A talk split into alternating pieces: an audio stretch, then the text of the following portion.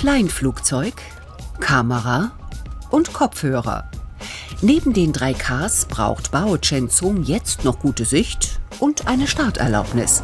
Cessna 172, Verfall, Lokalflugerbieter, Startinfo. Echo Charlie Mike, bitte buchen, Schlusskurve 1009.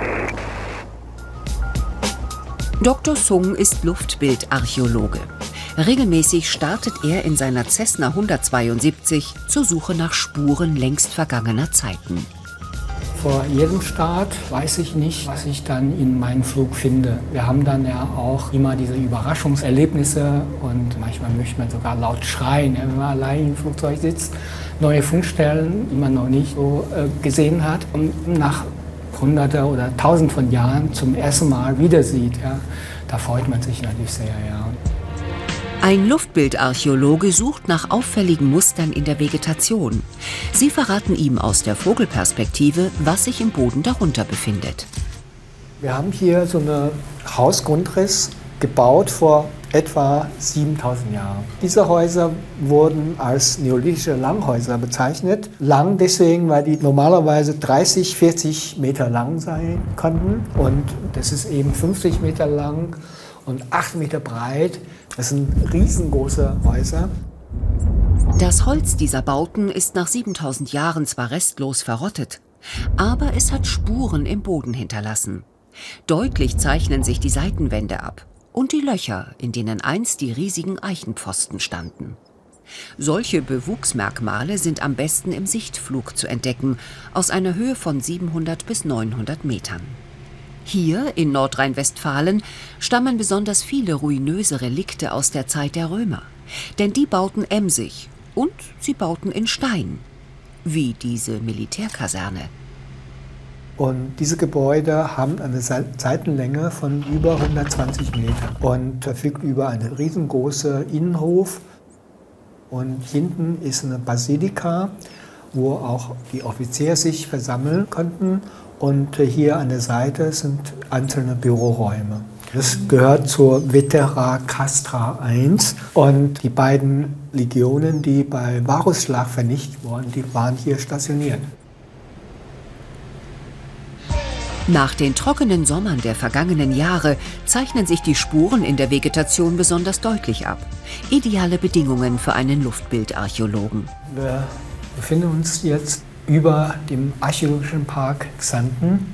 Und das ist eine bekannte Fundstelle für uns. Und dennoch beobachte ich hin und wieder archäologische Spuren, die unterirdisch noch verborgen liegen. Da unten stand einst die Colonia Ulpia Traiana, eine römische Stadt mit bis zu 10.000 Einwohnern. Viele Spuren ihrer Straßen, Häuser und Tempel zeichnen sich bis heute ab. Diese Linien hier hat Dr. Sung erst kürzlich entdeckt. Zwischenlandung zum Ortstermin.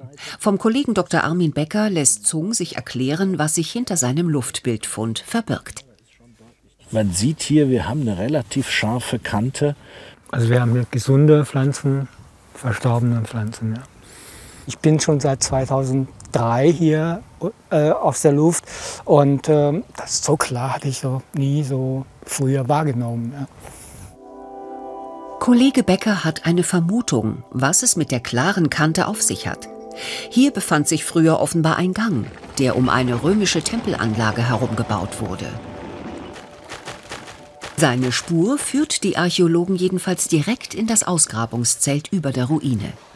Ja, das ist unser Tempel gallorömischer Umgangstempel wahrscheinlich, die ersten. Welche Götter hier einst verehrt wurden und wie das Innere des Heiligtums gestaltet war, das versuchen Armin Becker und sein Team gerade durch Grabungen herauszufinden.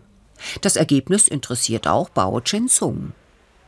Ich sage immer, Luftarchäologen können nicht zaubern. Also unser Wissen basiert alle vom Boden. Wir brauchen immer Feedback von äh, vor Ort arbeitende Archäologen. Und diese Wissen von Archäologen, also für, durch die Grabung, das ist für uns sehr, sehr interessant. Also von entscheidender Bedeutung für die Weiterentwicklung von unserer Methodik.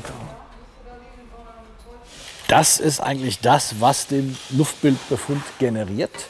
Denn wir sehen, diese Mauer ist in dem Teil komplett ausgebrochen und sie wird hier nach Osten wesentlich deutlicher. Das zieht sich offensichtlich in diese Richtung fort Das heißt, wir gehen davon aus, dass wir in dem Bereich, wenn man dort graben würde, auch auf eine sehr gut erhaltene Mauerstruktur treffen würden. Das heißt, äh, die, äh, diese negative Bewuchsmerkmale, die wir dann im Luftbild deutlich sehen können, jetzt sehen wir die Ursache, nämlich die Mauerzüge ist genau in diesem Bereich, wo wir dann vermuten. Solche negativen Bewuchsmerkmale entstehen dort, wo Mauerreste, Fundamente oder Wege unter der Oberfläche liegen. Direkt über ihnen gibt es wenig Erdreich, das Pflanzen durchwurzeln können. Sie wachsen schlechter und trocknen schneller aus als ihre Nachbarn. Anders dort, wo einst Gruben oder Gräben ausgehoben wurden. Dort sammeln sich im Laufe der Jahrhunderte Laub, Zweige und lockere Erde. Pflanzen können hier tiefer wurzeln, dadurch mehr Nährstoffe und Wasser aufnehmen. Sie gedeihen besser und bleiben länger grün. Nur wenige der im Boden verborgenen Ruinen werden in Deutschland noch ausgegraben. Solange dort nichts Neues gebaut werden soll, lässt man sie in der schützenden Erde und nimmt sie als Bodendenkmale in einem Register auf. Umso wichtiger sind solche Grabungen als Feedback für den Luftbildarchäologen.